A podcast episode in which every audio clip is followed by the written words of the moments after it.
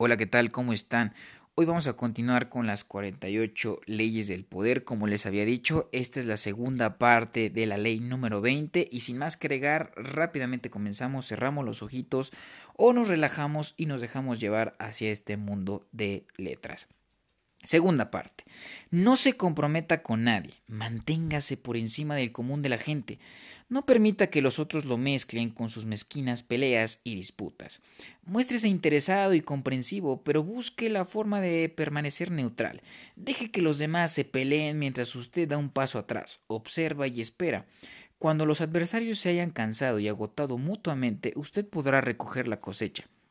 De hecho, puede adoptar la costumbre de generar discusiones entre otros y luego ofrecerse para componer la disputa, para ganar poder como mediador. Observancia de la ley. A finales del siglo XV, las más fuertes de las ciudades-estado de Italia, Venecia, Florencia, Roma y Milán guerreaban en forma constante en torno de las contiendas se cernía Francia y España, dispuestas a quedarse con lo que pudieran arrebatar a las debilitadas potencias italianas, y atrapado en medio de todo se encontraba el pequeño estado de Mantua, gobernado por el joven duque Gianfrancesco Gonzaga. Mantua estaba ubicada estratégicamente en el centro de Italia, de modo que tarde o temprano uno de aquellos poderes lo fagocitaría y pondría fin a sus condiciones de reino independiente. Gonzaga, Gonzaga, perdón, feroz guerrero y hábil comandante de tropas, se convirtió en una especie de general mercenario que peleaba para el bando que el mejor le pagara. En 1490 se casó con la bella Isabela de este, hija del gobernante de otro pequeño reino italiano. Ferrara. Dado que el duque se hallaba casi siempre ausente de Mantua, le tocó a Isabela gobernar en su lugar. La primera verdadera prueba que debió enfrentar como regente tuvo lugar cuando en 1498 el rey Luis XII de Francia preparó su ejército y se dispuso a marchar sobre Milán. Adoptando su pérfida actitud habitual, los demás estados italianos buscaban de inmediato alguna manera de beneficiarse con las dificultades que enfrentaba Milán. El Papa Alejandro VI prometió no intervenir, lo que equivalía a dar carta blanca a los franceses. Los venecianos insinuaron que tampoco ayudarían a Milán, a cambio de lo cual esperaban que los franceses les entregaran Mantua. El regente de Milán, Ludovico Sforza de pronto se encontró solo y abandonado. Recurrió a Isabela d'Este, una de sus mejores amigas, también se corrió el rumor de que era su amante, y le rogó que persuadiera al duque de Gonzaga de acudir en su ayuda. Isabela lo intentó, pero su esposo se mostró reticente, pues consideraba que la causa de Sforza no tenía posibilidad alguna de triunfar. Fue así que en 1499 Luis XII marchó sobre Milán y la sometió con facilidad. Isabela se encontró ante un serio dilema. Si se mantenía leal a Ludovico Sforza, los franceses avanzarían sobre Mantua. Por otra parte, si salía con Francia, se enemistaría con el resto de Italia. Arriesgando perder Mantua, una vez que los franceses se retiraran, sí pedía ayuda a Venecia o a Roma, que habían permanecido neutrales, se apoderarían de Mantua con el pretexto de acudir en su ayuda. Sin embargo, algo tenía que hacer, ya sentía en la nuca el aliento del poderoso rey de Francia. Al fin decidió entablar amistad con él, conquistándolo como lo había hecho antes con Ludovico Sforza con valiosos regalos, inteligentes e ingeniosas cartas, y quizá su compañía, dado que Isabela era célebre por su incomparable belleza y su encanto. En 1500, Luis XII invitó a Isabela a Milán a una gran fiesta que daba para celebrar su triunfo. Leonardo da Vinci construyó un, un, enorme león mecánico para la ocasión. Cuando León abría la boca, escupía lirios naturales, símbolo de la realeza francesa. En la fiesta, Isabela lució uno de sus célebres vestidos. Entre todas las princesas italianas, era la que poseía el guardarropa mejor surtido y tal como había esperado, fascinó y cautivó al rey, quien ignoró a todas las demás damas que competían por su atención. Pronto se convirtió en su constante acompañante y a cambio de su amistad, Luis XII prometió proteger la independencia de Mantua contra las ambiciones de Venecia. Apenas una de las amenazas había cedido, apareció otra, mucha más inquietante, esta vez desde el sur, bajo la forma de César Borgia. A partir de 1500, César Borgia avanzaba hacia el norte, apoderándose, en nombre de su padre, el Papa Alejandro, de cuanto pequeño reino encontraba en el camino. Isabela conocía muy bien a César. Por un lado, no se podía confiar en él, y por otro, había que evitar ofenderlo, había que engatusarlo y al mismo tiempo no permitir que se acercara demasiado. Isabela comenzó por enviarle obsequios, halcones, perros de raza, perfumes y docenas de máscaras, pues bien sabía que César siempre las usaba cuando caminaba por las calles de Roma. Le envió mensajeros con elogiosos saludos, mensajeros que a la vez actuaban como espías para Isabela.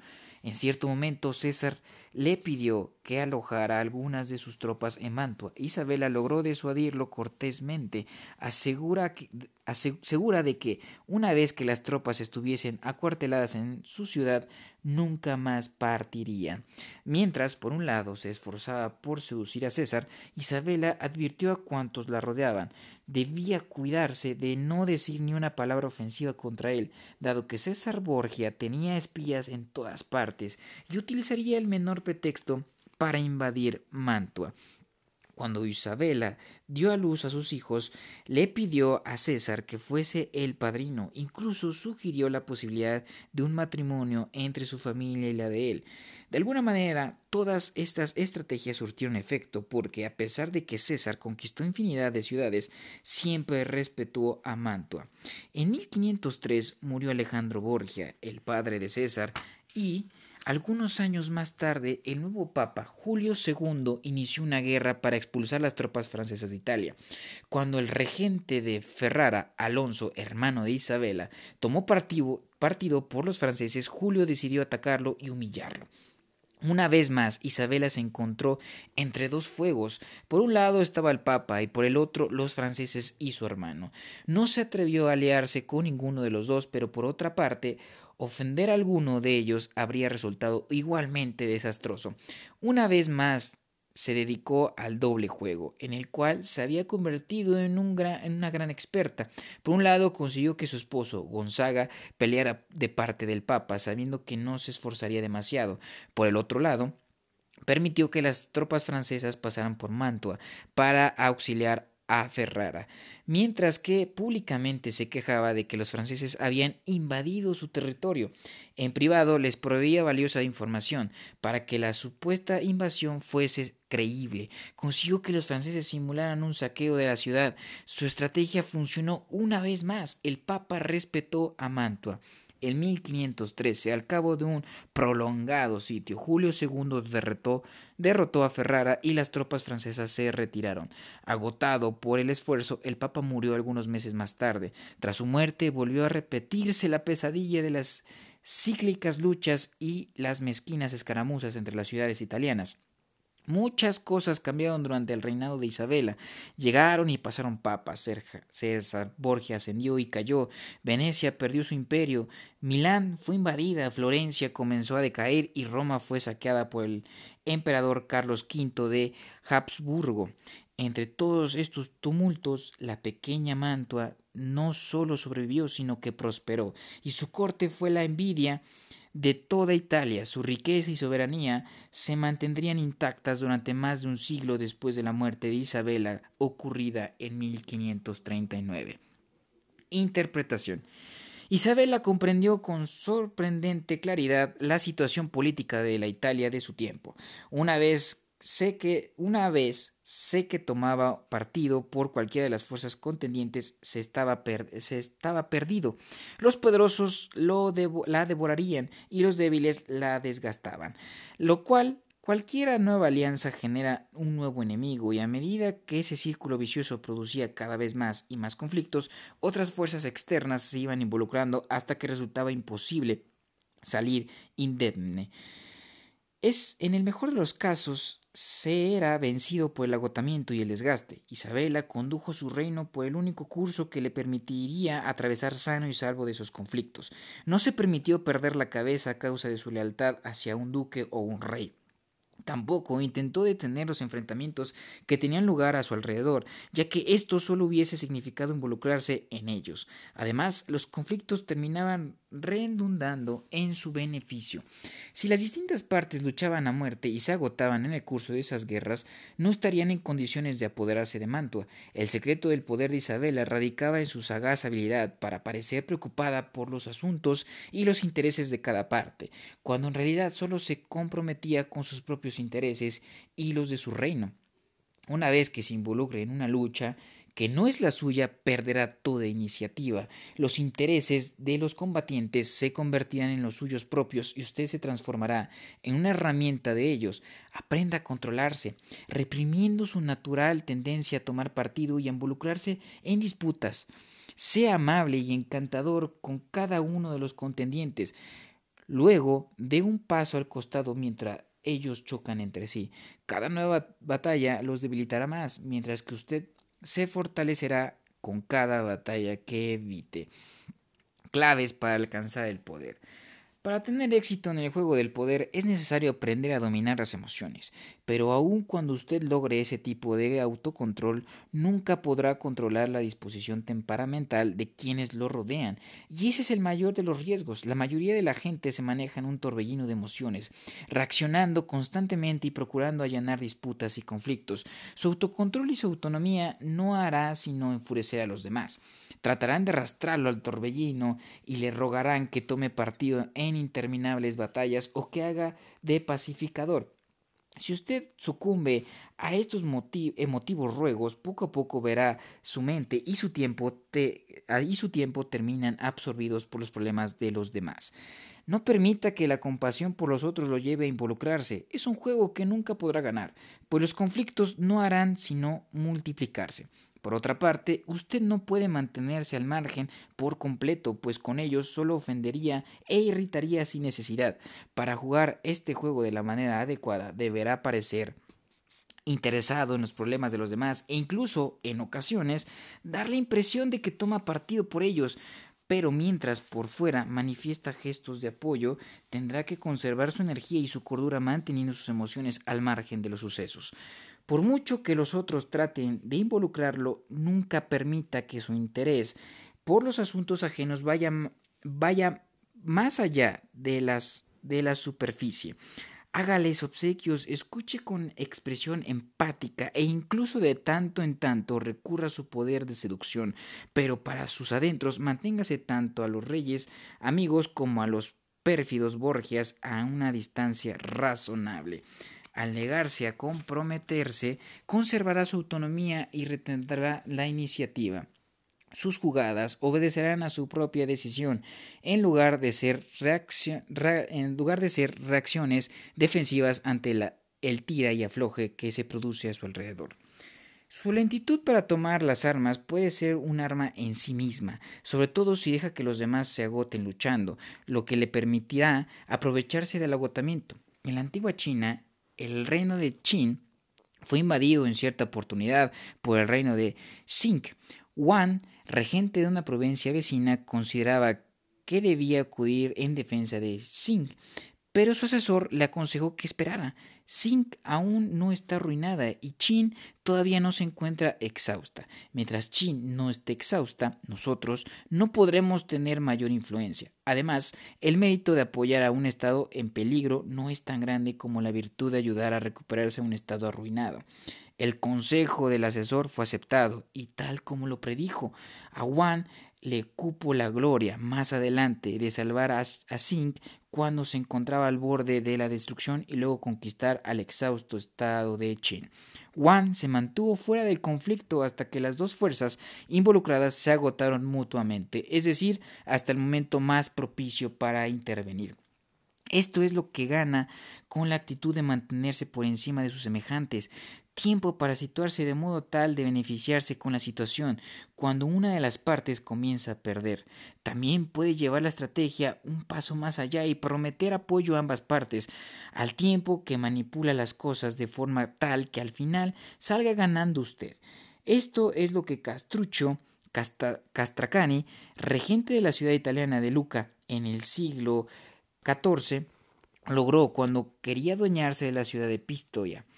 Un sitio habría resultado muy costoso tanto en vidas como en dinero, pero Castruccio sabía que en Pistoia había dos bandos rivales, los negros y los blancos, que se odiaban negoció con los negros y prometió ayudarlos en la lucha contra los blancos. Luego prometió a los blancos apoyarlos en la lucha contra los negros y Castrucho mantuvo ambas promesas. Envió un ejército a la puerta de la ciudad controlada por los negros, cuyos centinelas, por supuesto, lo recibieron con entusiasmo. Entre tanto, otros de otros de sus ejércitos ingresó por la puerta controlada por los blancos. Los dos ejércitos se reunieron en el centro, ocuparon la ciudad, mataron a los líderes de ambas facciones, pusieron fin a la guerra interna y Castrucho se adueñó de Pistoia preservar su autonomía, le ofrecerá opciones que le permitirán actuar en el momento oportuno. Cuando otros se pelean entre sí, usted podrá desempeñar el papel de mediador y pacificador, mientras que en realidad estará velando por sus propios intereses.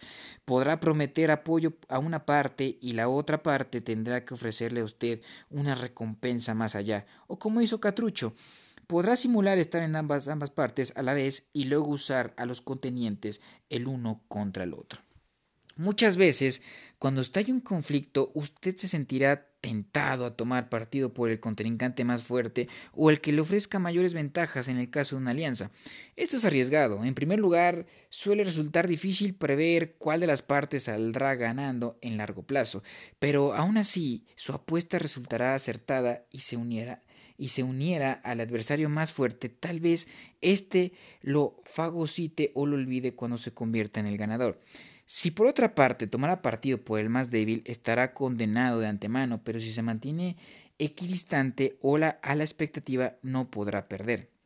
Durante la revolución que se produjo en Francia en 1830, al cabo de tres días de tumultos y motines, el estadista Tyleran, ya entrando en años, estaba sentado junto a la ventana, escuchando el tañer de las campañas que anunciaban el fin de los enfrentamientos. Se volvió a su asistente y le dijo Ah, las campanas. Quiere decir que nosotros hemos ganado. ¿Quiénes son nosotros? ¿Montpris?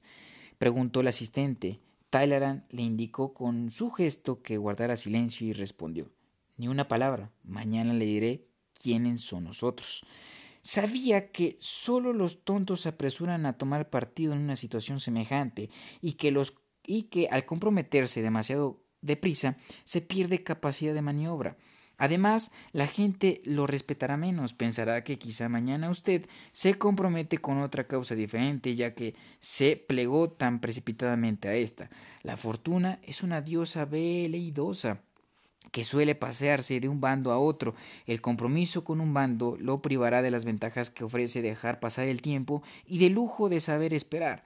Deje que otros se enamoren de esta o aquella agrupación. Usted, por su parte, no se precipite, no pierda la cabeza. Por último, hay ocasiones en que lo más sabio es dejar de lado todo simulacro de apoyar a un bando determinado y en cambio pregonar la propia independencia y autosuficiencia.